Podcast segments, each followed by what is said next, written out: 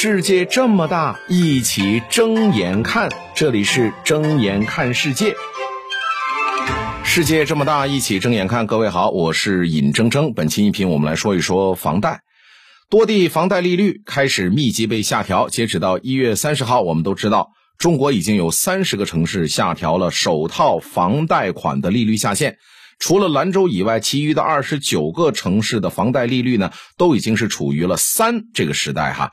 那随之而来的，就是有越来越多的有房贷的人呢，开始盘算起了提前还贷的事儿哈。也有网友呢调侃就说呢，这是不想再给银行打工了。那银行当然不爽了，他靠的就是这个贷款挣钱嘛，就是贷款的这个利率差来挣钱。就是你存款在银行，他给你的利息很少，但是你问他贷款的话，你要给他的利息要很多，他就吃这个差价。那你就想啊，你提前还贷就是减少了银行的利润呢，他当然要想尽办法要拖一拖你了。但是心理的不平衡并不能够改变房贷合同对于双方的法律约束力，对吧？这个哪个法律规定说这个买房者不得提前还贷的，是不是？那如果追根溯源的话，房地产市场风向的快速变化，我觉得这是提前还贷潮的一个重要的导火索之一。其次呢，就是大家出于对未来收入下降的担忧，呃，这两年疫情的关系，大家都知道了，经济的形势不太好，很多行业都出现了大规模的裁员潮啊、降薪潮啊等等，所以很多人呢选择尽可能的提前还一些房贷啊，手里有钱就赶紧的提前还贷，以免呢将来被债务压垮。另外，之前经济形势好的时候呢。当时各种的理财收益也不错，那还房贷的钱呢，可以不着急还房贷，可以呢放在手里进行投资理财。但现在不是了哈，各种的理财产品它不是收收益低，它就是容易亏损。那钱放在手里，我去 搞这些不确确定性这么强的事儿，我还不如拿去还房贷更加稳妥一些。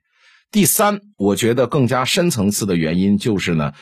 大家伙对于房子信仰啊，已经是有点坍塌了。那过往呢，大家伙对房子有一种信念，就认为呢，房子大周期来看的话呢，它就会上涨的。所以买房子，这是抵抗通胀的最佳手段啊！这么一笔钱你放在银行存着，那这越存越少，对吧？钱越来越不经用。但是我买一房子，哎，这就是实实在在的抵抗通胀的这么一个硬货。那这种观点呢？放在房地产发展的前二十年，这确实没错哈。但是近几年房价持续下跌，甚至部分的楼盘房价腰斩的新闻，我们也经常能看到。就大家伙发现，哎，房子不但没能够成为增值的资产，反而有可能会成为自己的负资产。所以，更多的人选择呢提前还房贷，这是一种及时止损的行为。好，原因跟大家分析过了，那么究竟要不要我们赶这个大潮？跟着这个提前还房贷，把这个房贷提前还了呢？那很多人就说了，说如果有能力，我肯定要选择提前还房贷呀，这省下来的可是真金白银呢，这点钱我干啥不香啊，对吧？这话是没问题，但是呢，我觉得咱们还是要具体问题具体分析，咱们不能够盲从。首先，你得要清楚你的这套房子究竟是投资的还是自己住的。如果是投资，你就需要计算一下这个房子给你带来的年化收益率。注意，一定是年化收益率，而不是单纯的房价上涨收益。那此外呢，你还需要把你的资金成本也要考虑进去。就是说，如果这一笔账算下来，你的这个房子的年化收益呢不足百分之四，甚至是低于百分之四的，你就可以选择把这钱拿出来提前的还房贷，这就叫及时止损，或者呢降低利息的支出。因为很多稳健的理财收益，它也能达到我刚刚说的那个数字，就是百分之四的收益，而且还很方便周转。但是，如果你的房子的投资收益远远大于你的利息的支出，而且呢，未来具备持续上涨的空间的话，那你就可以说不必提前还贷了，因为房贷这个杠杆会放大你的收益率。而如果说你的房子不是投资的，是自己拿来住的，那你就需要结合自己的家庭收支情况，还有未来的收入预期，还有自己的投资理财能力去判断了。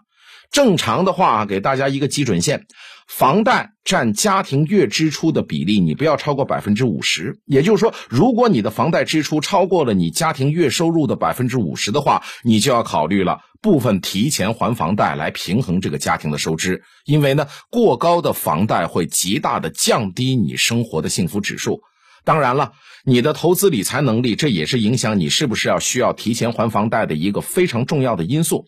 就假如说你的投资理财能力很强啊，你每年理财的年化收入可以超过你的房贷利率，那么你就完全没有必要提前还房贷了。这笔钱你还不如拿来钱生钱啊，这部分这部分钱呢，放在你拿去理财，可能获得的收益会更大。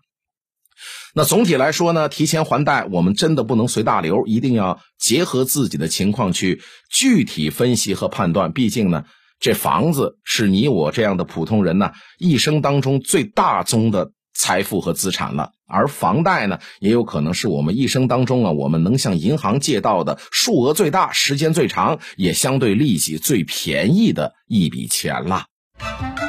睁眼看世界，世界这么大，一起睁眼看。感谢收听。